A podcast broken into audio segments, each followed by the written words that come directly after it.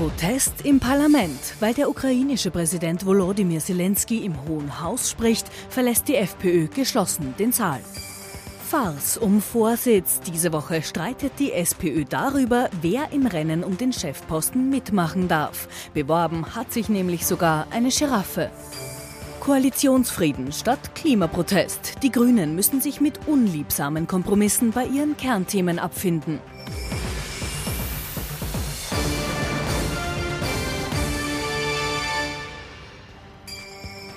Ich wünsche Ihnen einen angenehmen Sonntagabend und freue mich, dass ich Sie heute wieder begrüßen darf. ATV aktuell. Unser Wochenrückblick mit dabei, unser Politikexperte Thomas Hofer. Schönen guten Abend. Schönen guten Abend, Herr Knapp. Und unser Meinungsforscher Peter Heik. Auch Ihnen einen schönen Sonntagabend. Recht herzlich willkommen. Eklat in dieser Woche im heimischen Parlament. Die FPÖ-Abgeordneten haben geschlossen den Sitzungssaal im Hohen Haus verlassen und von der SPÖ ist überhaupt nur die Hälfte erschienen. Grund war die Rede des ukrainischen Präsidenten Zelensky.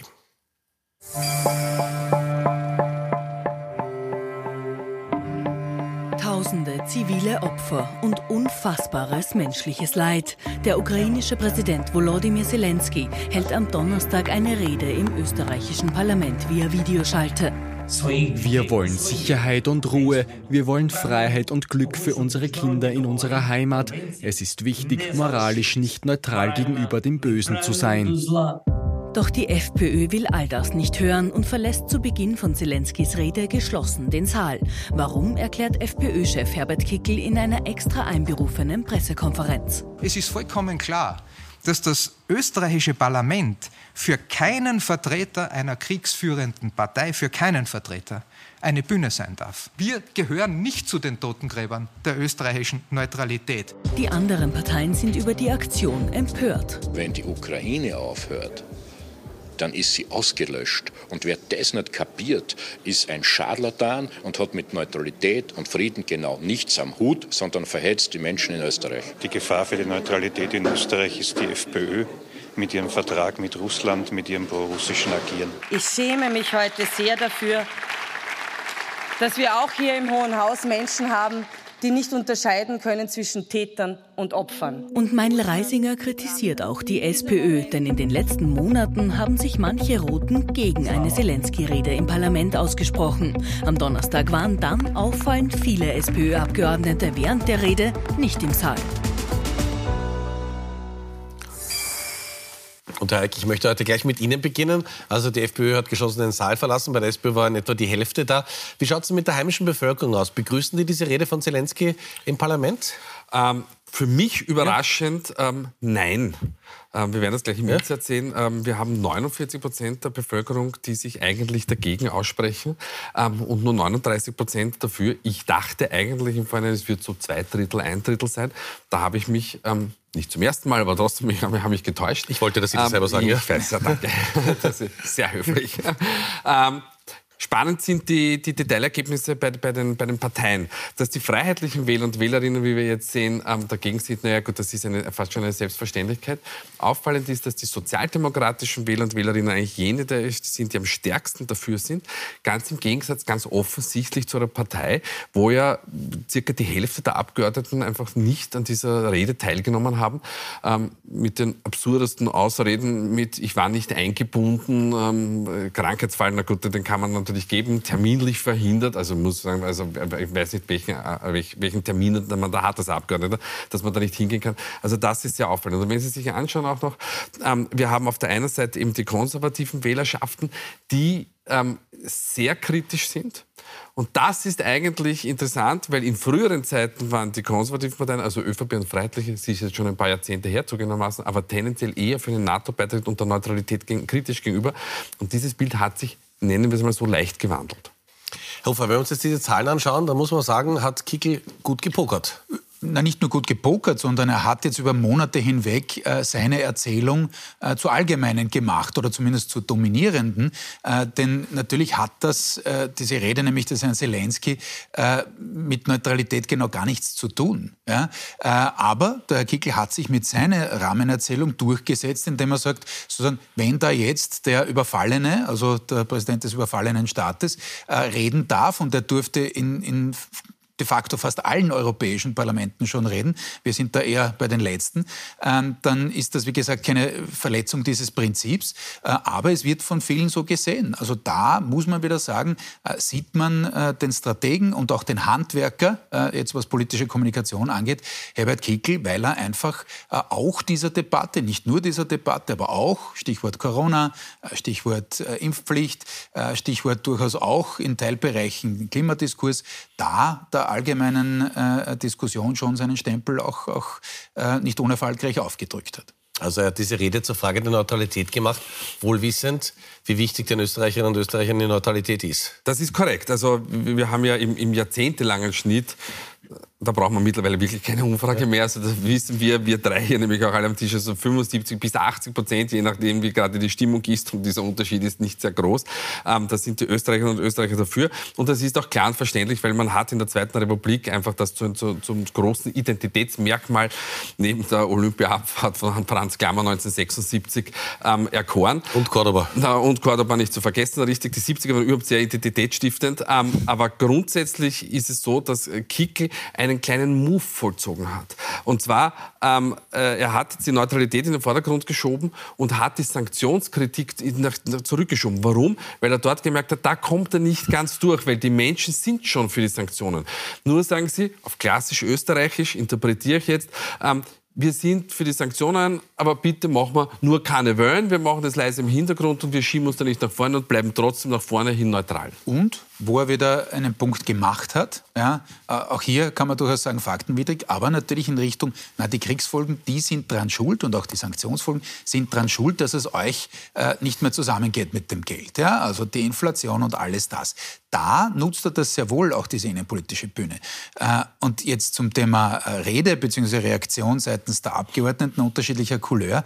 Ähm, die FPÖ war da bein, beinhart, wie man es auch gewohnt ist, nicht? Mit diesen Schildern. Äh, Stichwort Neutralität, ja, die sind dann dort stehen geblieben.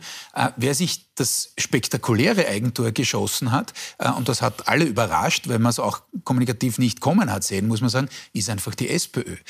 Und das zahlt negativ, in negativer Hinsicht beim, bei der SPÖ auch darauf ein, wir werden dann beim nächsten Beitrag darüber reden, wie führungslos diese Partei derzeit durch die, durch die Hallen taumelt, in dem Fall durch die Hallen des Parlaments. Also das ist schon sagenhaft äh, und man muss sagen, derzeit desintegriert diese Partei äh, und zwar in großem Stil. Äh, also wenn man das auch nicht mehr im Griff hat und wenn dann übrig bleibt sozusagen, das ist jetzt die Spaltung auch bei diesem Thema, na, also das lässt wirklich tief blicken, was den Zustand der, der SPÖ aktuell angeht. Ähm, spannend finde ich, ähm, also Kollege Hofer hat natürlich voll, vollkommen recht.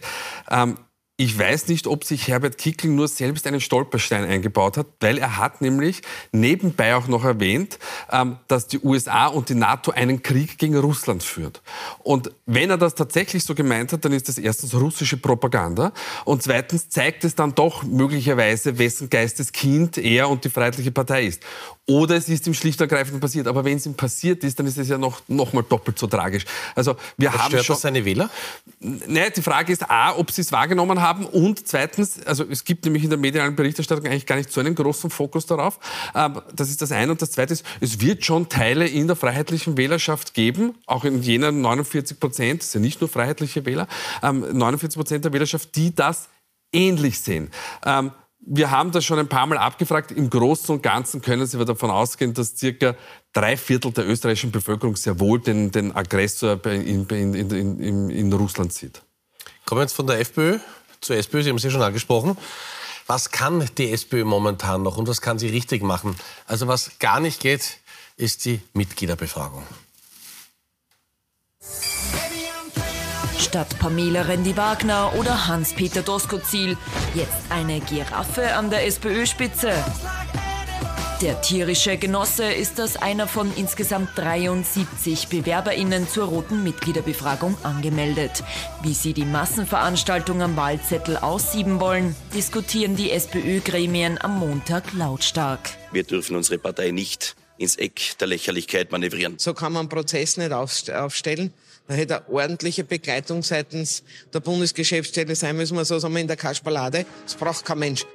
Einige Landesorganisationen fordern Hürden für einen Antritt, etwa ein paar hundert Unterstützungserklärungen.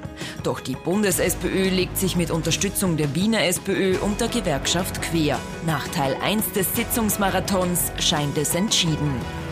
Wir werden keine Hürden nachträglich einziehen. Ich würde es auch für völlig unseriös halten, zunächst äh, einzuladen, sich zu bewerben, an einer Befragung teilzunehmen und dann nachträglich eine äh, Hürde einzuziehen. Doch es folgen stundenlange Wortgefechte in der größeren Vorstandssitzung.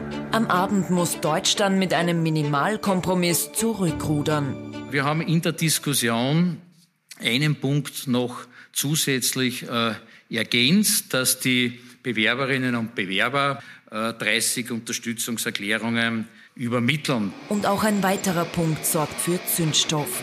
Für Deutsch ist die Mitgliederbefragung plötzlich nicht entscheidend, sondern nur mehr eine Erhebung eines Stimmungsbildes.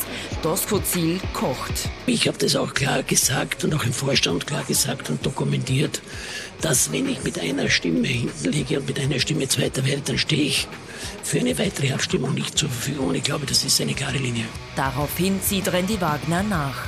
Ich glaube, für uns alle ist klar, dass das Votum der Mitglieder ein ganz hohes Votum ist und dass das auch zu respektieren ist. Die Giraffe aus dem Tiergarten Schönbrunn hat sich dazu nicht geäußert.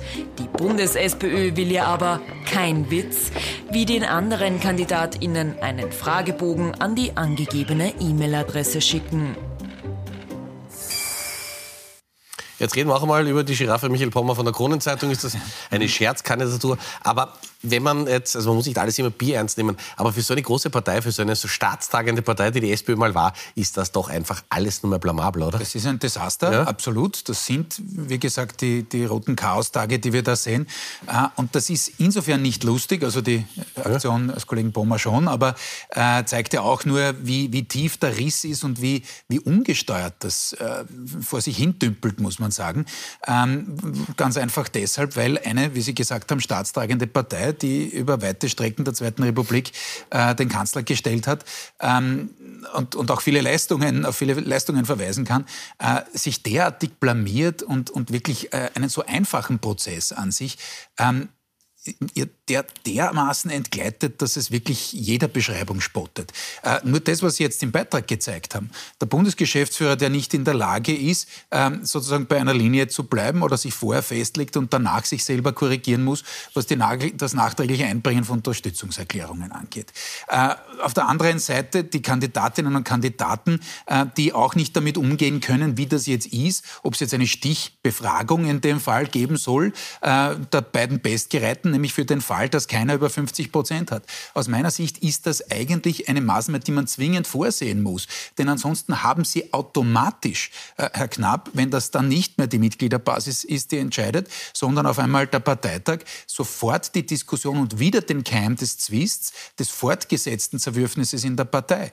Ähm, also da hat der Herr Babler, der das ja auch eingebracht hat, äh, diesen Punkt, absolut recht. Also es ist einfach völlig unklar, man kann damit nicht umgehen. Äh, jetzt hatte man vor kurzem den Herrn Kühnert, also äh, den Generalsekretär der SPD, der Schwesterpartei aus Deutschland, zu Gast. Und dort hat man das selbstverständlich so gemacht. Ja, natürlich gab es da eine Stichbefragung. Damals sind Duos angetreten. Der Herr Scholz hat damals, heute Kanzler, ähm, im Übrigen knapp verloren, diese Stichwahl, äh, mit seiner äh, Kollegin, mit der er angetreten ist.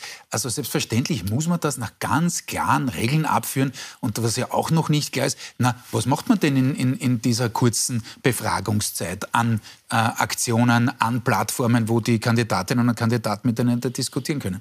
Also das ist, äh, man muss wirklich sagen, bin ein bisschen erstaunt, dass das so entglitten ist. Man kann sich eigentlich auf nichts einigen und, und taumelt, wie gesagt, da durch die Landschaft. Herr Eick, man hat das Gefühl, jede Klassensprecherwahl ist besser organisiert als das, was die SPÖ hier abliefert. Egal wie es ausgeht, wird das die Partei einen? Ja, ich, ich finde, wir machen schon wieder den, den, den, den, dritten Schritt vom ersten. Ich, ich sehe das gar nicht als das große Problem, weil äh, wenn wir in die Vergangenheit zurücksehen, ähm, also insbesondere zum Beispiel bei der Sozialdemokratie, die, die, die haben wir alle nicht mehr erlebt, aber die, die, diese Auseinandersetzung zwischen Bruno Kreisky und Zettel, ähm, äh, oder auch zum Beispiel nehmen wir 1986 Innsbrucker Parteitag, da haben wir schon ein bisschen was mitbekommen, ähm, Jörg Haider gegen Norbert Steger, dann hat das für die Parteien trotzdem hinten nach Klärung gebracht. Also sehen wir es einmal positiv und sagen... Aber bei Haider waren es wenigstens über die 50 Prozent, ne? Ja, ja, ja. natürlich. Und da, da, ist es auch, auch auf einem Parteitag abgeführt worden, der sehr ruppig abgelaufen ist, muss man, muss man auch dazu sagen. Und ich glaube auch damals in, in, in den 60er Jahren war das, das, das Match auch mit Petermann, Kreisky etc., es war auch nicht die, die, die ganz feine Klinge. Ähm, und wir haben auch diese, äh, ein ähnliches Beispiel in der jüngeren Vergangenheit mit im, bei der SPÖ Wien, mit äh, Ludwig gegen Schieder. Und danach, haben wir schon letztes Mal hier besprochen, gab es auch die, die Phase, Phase, wo man sagt, oh so, und jetzt müssen wir wieder gemeinsam gehen. Also wenn die Partei will, dann geht das schon. Aber ich bin ganz beim Kollegen Hofer, das müsste man natürlich dann ordentlich abführen. Und was so tragisch ist an dieser Geschichte, dass man nicht die Möglichkeit ergriffen hat und da muss man sagen, das wäre dann eigentlich der große Auftritt hätte das sein können von Michael Ludwig und der Wiener SPÖ, dass man sagt, so, und jetzt wissen wir, das läuft gar nicht so gut. Ähm, wir haben jetzt 73 Kandidaten und Kandidatinnen, das, das, ist, das ist viel zu viel. Jetzt setzen wir das Ganze ordentlich auf. Hätte auch den, den, den Vorschlag von äh, Niki Kobal aufgreifen können, der kandidieren wollte, dann wieder zurückgezogen hat und sagt, wir machen das ordentlich, damit das auch in Zukunft Gültigkeit hat. Das heißt, wir machen den Prototypen, die Blaupause und ja, wir lassen uns ein bisschen länger Zeit, damit wir vor dem Sommer fertig sind. Und wenn man das gemacht hätte, na wunderbar, dann wäre die Geschichte erledigt gewesen. Jetzt Genau, problematisch. Richtig, jetzt ist es hochproblematisch. Und warum ist es hochproblematisch? Man kann sich nicht nur nicht auf den Prozess einigen, sondern man merkt einfach, dass das kein Management ist, sondern dass die Emotion dominiert. Und zwar bei allen Beteiligten. Äh, also wenn man äh, sozusagen der Bundesgeschäftsführung und wechselseitig eigentlich nur unterstellt, dass da vielleicht getrickst wird und manipuliert wird im Hintergrund, also wenn man das äh, einer anderen Partei vorwirft, ist das schon schlimm genug, aber jetzt bei den eigenen Genossinnen und Genossen ja, lässt das eben tief blicken. Jetzt gab es welche, die das bislang gar nicht so schlecht genutzt haben, wie den Herrn Babler zum Beispiel, der auch bei diesen Unterstützungserklärungen ein Zeichen gesetzt hat, ja, okay, geschenkt. Aber man muss ja fast aus Sicht der SPÖ hoffen, dass das ein eindeutiges Ergebnis in die eine oder andere Richtung ist. Denn ansonsten ist das, wie gesagt, der, der fortgesetzte Keim des internen Zerwürfnisses mit unbekanntem Ausgang. Äh, und das, glaube ich, ist schon für die SPÖ äh, ein Problem. Und Wien, ja, ist völlig richtig. Das ist damals auch sehr ordentlich abgeführt worden. Da gab es nicht die, das Nachtreten. Das ist noch immer die Gefahr, dass das in Richtung Negative Campaigning abtritt äh, oder abgleitet aktuell. Und was noch ist, man hat das gesehen bei Hans-Peter Doskozil, natürlich ist so eine Primary, das ist ja fast nach amerikanischem Vorbild, eine Vorwahl, natürlich zwingt das die Kandidaten, in dem Fall jetzt den Herrn Doskozil, einen leicht anderen Kurs zu fahren, äh, als den, den er dann äh, in einer Nationalratswahl fahren würde. Also konkret, dass er jetzt sagt, na, also sicher nicht mit der FPÖ äh, und auf keinen Fall. Und, und, und bei Rezept 2 hat es da ein bisschen wieder abgeschwächt geklungen, aber bei der Kronenzeitung war es so. Das ist natürlich etwas, was er jetzt machen muss, um der SPÖ-Mitgliederbasis zu gefallen.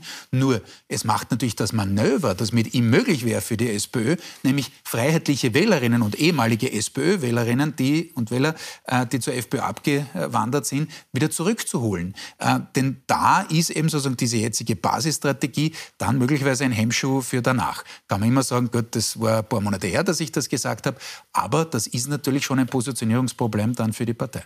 Peter Eick hat gerade gesagt, das wäre die Chance gewesen für den großen Auftritt der Wiener SPÖ. Ja. Kommt der vielleicht noch? Wird Michael Ludwig doch noch mal in den Ring steigen? Also wir wissen ja alle nicht, inklusive der Beteiligten in der Partei, wie das ausgeht. Es kennt keiner wirklich äh, zu 100 Prozent die, die Grundgesamtheit, diese knapp 150.000 äh, Mitglieder. Wissen nicht, wie viele äh, da mitmachen und, und, und wie sich das genau aufteilt. Ähm, es, es kann wirklich ein Megagau insofern passieren, dass sich das so einebnet, dass eben keiner äh, sozusagen ein, ein, Stück mehr bekommt äh, vom Kuchen als die anderen. Ist jetzt keine Prognose, wir wissen es schlicht und ergreifend nicht, aber zu Wiener SPÖ, ja, natürlich ist es der auch entglitten. Natürlich sind diese äh, kolportierten Fouls, das muss man schon sagen, äh, und man kann dem Herrn Doskozil viel vorwerfen, aber äh, dass er, dass er eine, ein Problem hat mit seiner Stimme, kann, kann man ihm nicht vorwerfen. Dafür kann er nichts. Gab es in der Sitzung ziemlich untergriffig, wie man ja, gehört eben. hat. Ja. Und mhm. da, da, da, sieht man eben dieses emotionale Entgleisen auf, auf unterschiedlichen Seiten. Und das ist nicht gut.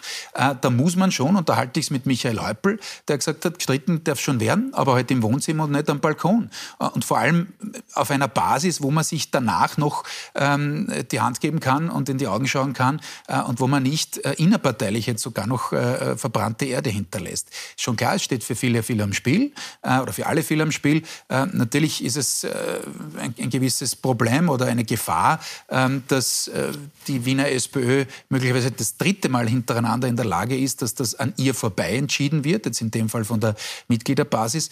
Ähm, aber noch einmal, ich glaube, es sollte so viel Parteiräson äh, schon geben in der SPÖ, dass man sich da so weit am Riemen reißt und, und, und das nicht komplett eskalieren lässt. Also Prognose gibt es keine, aber SPÖ-Chaos-Tage. Fortsetzung folgt, das können wir versprechen. Aber es wäre unseriös, Herr Knapp, weil das wissen nicht einmal die intern, wie es genau ausgeht. Wir können keine Umfrage machen, weil dazu ist die Grundgesamt. Gott sei Dank. Ja. Sind Sie draußen, Haus Schneider. Inseraten-Affäre, nächstes Kapitel. Wir sind bei unserem nächsten Thema und da hat es in dieser Woche einen echten Paukenschlag gegeben. Und zwar Hausdurchsuchungen. Am Donnerstag hat es bei der Tageszeitung heute eine Hausdurchsuchung stattgefunden. Hintergrund ist ein Geständnis von Thomas Schmidt, dem damaligen Generalsekretär im Finanzministerium, der mit der Wirtschafts- und Korruptionsstaatsanwaltschaft zusammenarbeitet und gerne Kronzeuge werden möchte. Ähnlich wie bei der Tageszeitung Österreich soll das Team von Sebastian Kurz für freundliche Berichterstattung über das Finanzministerium bezahlte Inserate auch in Heute und in der Kronenzeitung geschalten haben. Dazu gibt es Chatnachrichten zwischen Schmidt und der Heute-Herausgeberin Eva Dichern. Und Ex-Kanzler Sebastian Kurz war am Freitag in dieser Woche bei der FAZ eingeladen, bei einer Diskussion, und hat sich so zu den aktuellen Vorwürfen geäußert ähm, ich weiß, was ich gemacht habe in meinem Leben und was nicht. Und also wir müssen nicht befürchten, dass Sie hier gleich abgeführt werden. Also alles ist möglich, aber äh, okay, äh, interessant. Also, also insofern. Ja, draußen sind ja ein paar Polizisten schon dabei. Äh, da sind schon. Insofern, das BKA ist da. Insofern ähm, traue trau ich mich nichts mehr vorhersagen. Mhm. Ähm, und wissen Sie, was all die Vorwürfe bisher gemeinsam haben? In all den Vorwürfen, die erhoben worden sind in den letzten Jahren, die bisher vor Gericht gelandet sind, gab es immer Einstellungen oder Freisprüche. Es gab mhm. keine einzige Verurteilung bisher. Es gilt natürlich die Unschuldsvermutung und jetzt hat er dann Lacher gehabt, dass er nicht weiß, ob er hier abgeführt wird. Aber trotzdem, äh, es wiederholt sich immer und immer wieder. Und äh, Sebastian Kurz könnte man sagen, bleibt seiner Linie treu, dass er einfach sagt, da ist nichts dahinter. Aber was, die Frage, naja. Was soll er anderes tun? Was, was soll er anderes sagen? Wie sehr beschädigt das aber noch immer die ÖVP? Also er ist ja nicht mehr, er ist nicht mehr Kanzler, aber wie sehr fällt das dann wieder zurück auf die ÖVP und auf die Partei? Naja, ich, ich, glaube, wir haben das schon vor, vor, vor, einiger Zeit einmal besprochen, dass es die ÖVP nie wirklich geschafft hat, einen Neustart hinzulegen. Ähm, und jetzt geht es gar nicht um Kindesweglegung am, am, Ende des Tages, aber dass man trotzdem eine, eine, eine, eine klare Linie, Bruchlinie zieht. Und das hat äh, mit zweierlei Dingen zu tun. Auf der einen Seite gibt es noch innerhalb der Partei Partei ähm, viele Anhänger und Anhängerinnen, die, die Sebastian Kurz, wenn nicht schon zurückhaben ähm, wollen, ähm, so, so doch ähm, dieser Zeit nachtrauern. Ähm, und es gibt natürlich auch noch partielle Wählerteile, die äh, in Sebastian Kurz natürlich auch noch den, den großen Strahlekanzler sehen. wie gesagt, es ist ja tatsächlich, wie Sebastian Kurz gesagt hat, noch, noch nichts bewiesen oder es gibt keine Verurteilung vor Gericht. Aber am Ende des Tages hängt dieses Damoklesschwert permanent über ihm und damit natürlich in, in Abstrichen auch über der, der, der, ÖVP, weil man trotz alledem immer wieder in die Rechtfertigungsschiene hineinfällt oder fallen muss. Und das ist natürlich auf, auf, auf längere Sicht ein, ein Problem.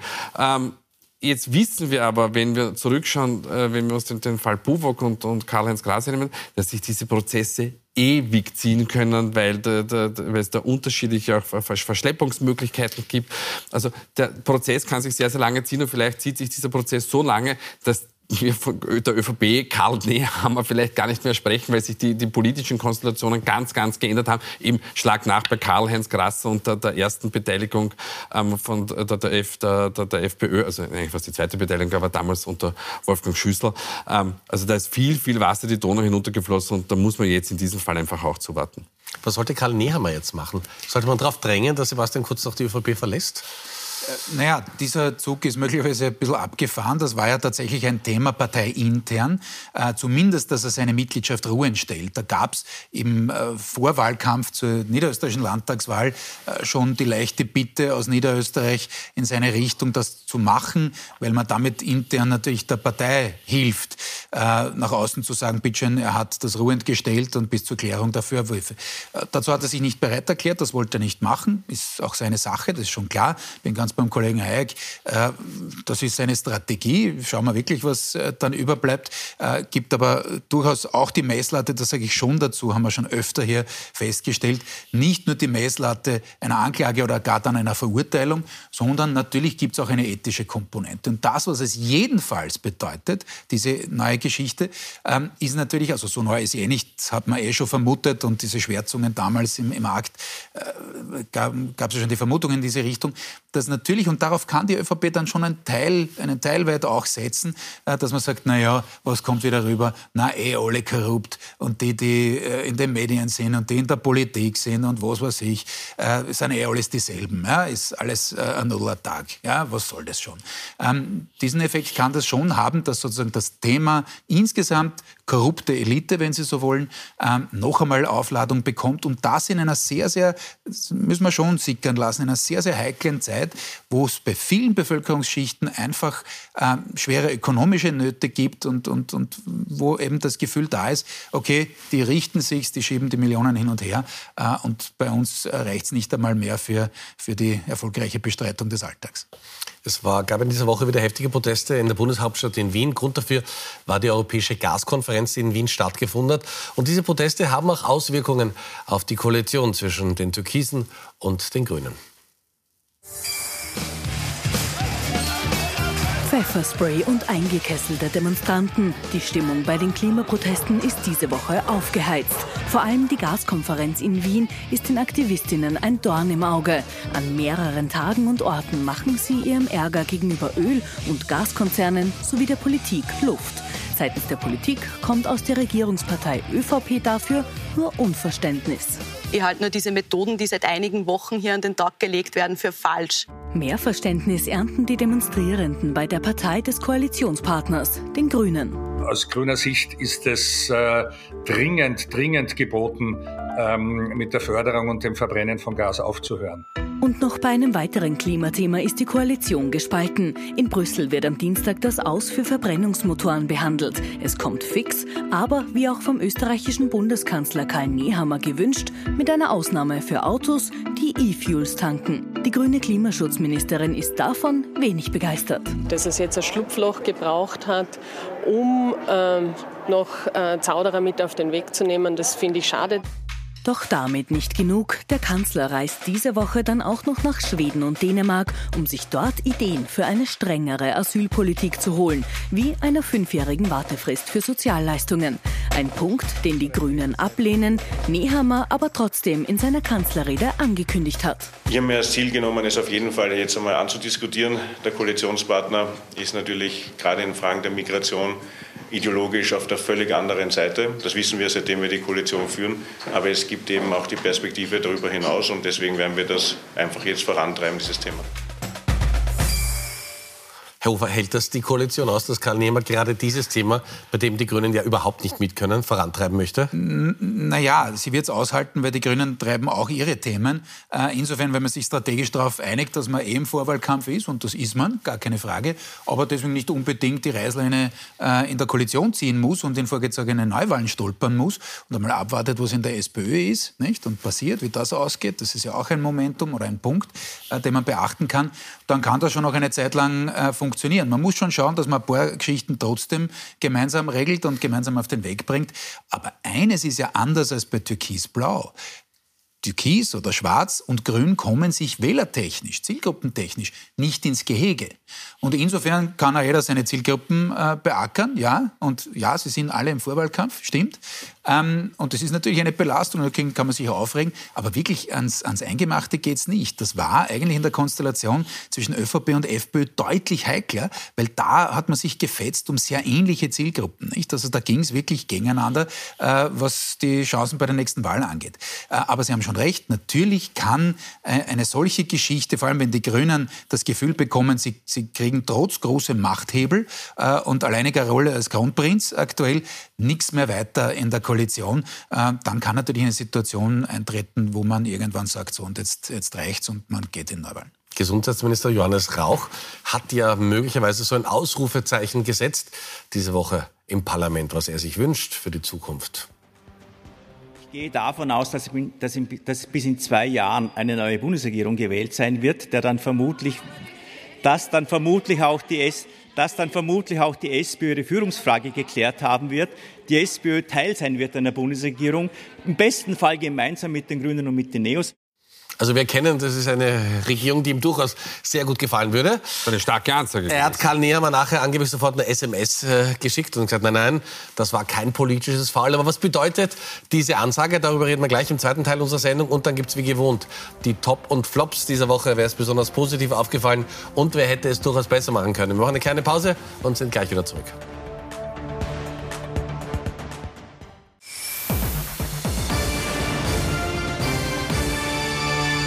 Unser politischer Wochenrückblick. Fein, dass Sie mit dabei sind und schön, dass Sie mit dabei sind. Thomas Hofer, unser Politikexperte, noch einmal recht herzlich willkommen. Und Peter Eick, unser Meinungsforscher, auch noch einmal recht herzlich willkommen. Ganz schöne Wellen, wie man hier in Wien sagt, hat ein Saga des Gesundheitsministers Johannes Rauch im Parlament in dieser Woche ausgelöst. Hören wir noch mal rein. Ich gehe davon aus, dass, dass, in, dass bis in zwei Jahren eine neue Bundesregierung gewählt sein wird, der dann vermutlich, dass dann vermutlich auch die S dass dann vermutlich auch die SPÖ ihre Führungsfrage geklärt haben wird, die SPÖ Teil sein wird einer Bundesregierung, im besten Fall gemeinsam mit den Grünen und mit den Neos. Also, Herr Eick, man könnte das Gefühl haben, er ist schon im Wahlkampf.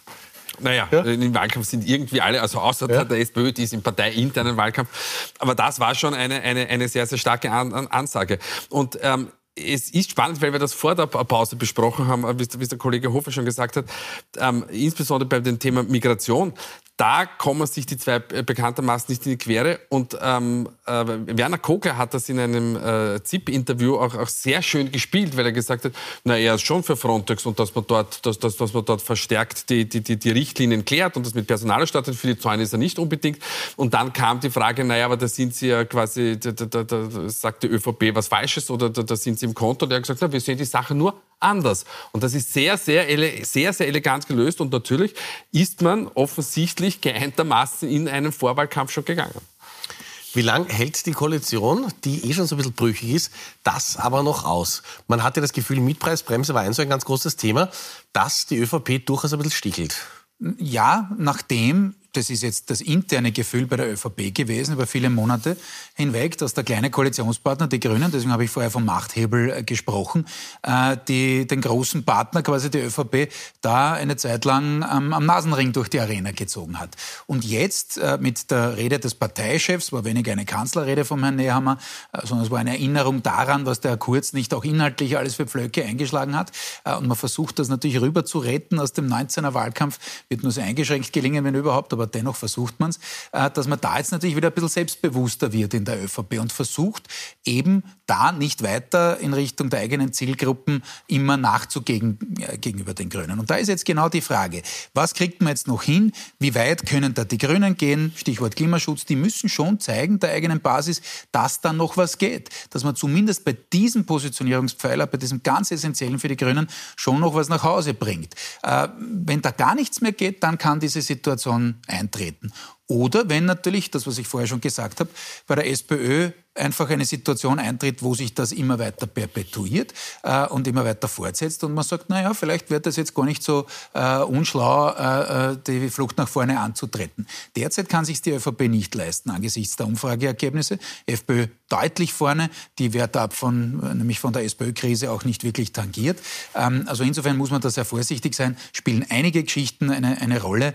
Ähm, aber wie gesagt, ich glaube jetzt nicht, nachdem die Achsen Kollege Heix hat hat schon angetönt, zwischen Kanzler und Vizekanzler äh, und auch zwischen den beiden Klubobleuten noch immer funktionieren, trotz aller inhaltlicher Differenzen, die es da gibt. Das aber wussten wir seit Beginn dieser Regierung, dass das nicht das Beste aus beiden Welten war, sondern mittlerweile das Beste aus den Resteln aus beiden Welten, ist klar, aber das heißt noch nicht, dass man unbedingt jetzt schon äh, zur Neuwahlen rufen muss. Wir haben eigentlich gar keine Zeit, aber trotzdem kurze Frage an Sie noch. Diese gewünschte Ampelregierung mit der SPÖ, mit den Grünen, mit den Neos, ist die SPÖ in einer Situation, dass sich das überhaupt ausgehen kann? Ich, ich verrate Ihnen ja? jetzt einen Witz. Ähm, ja? Wir können das alles einrechsen. Wenn es eine sechste Partei ins Parlament schafft, dann sind die Karten vollkommen neu gemischt. Dann ist auch die Ampelgeschichte. Ähm, dann können Sie im besten Fall irgendeine drei Koalitionen, Parteienkoalition Koalition, also Koalition zimmern, wenn nicht sogar eine Vier-Parteien-Koalition. Also da, da, fließt auch noch mal sehr viel Wasser. Und letzter Satz, eines wissen die beiden, ÖVP und Grüne, dass es diese Konstellation aus Schwarz-Grün nicht mehr geben wird in dieser Form. Man ist weit weg von einer arithmetischen Mehrheit und insofern lebt man nebeneinander, oft gegeneinander, äh, ist jedenfalls kein Miteinander mehr, aber man akzeptiert die Situation, wie sie ist. Wir haben 45 Sekunden für Top und Flop. Das müssen wir heute super flop, flop machen. Schauen wir uns das an, Thomas Hofer und Peter Eick. Wir haben die beiden Herren getrennt voneinander gefragt. Ja, äh, ja? Knapp, ich lasse jetzt gar nicht einmal ausreden. Äh, Flop, so. ganz klar, Rot und Blau für die Zelensky-Geschichte. Äh, das ist ein Signal nach außen, das wieder mal problematisch ist. Man kann, muss nicht alles toll finden, was er sagt, gar keine Frage. Aber zuzuhören, das ist ja wohl das Mindeste, was geht. Und wie gesagt, ist locker mit der Neutralität vereinbar.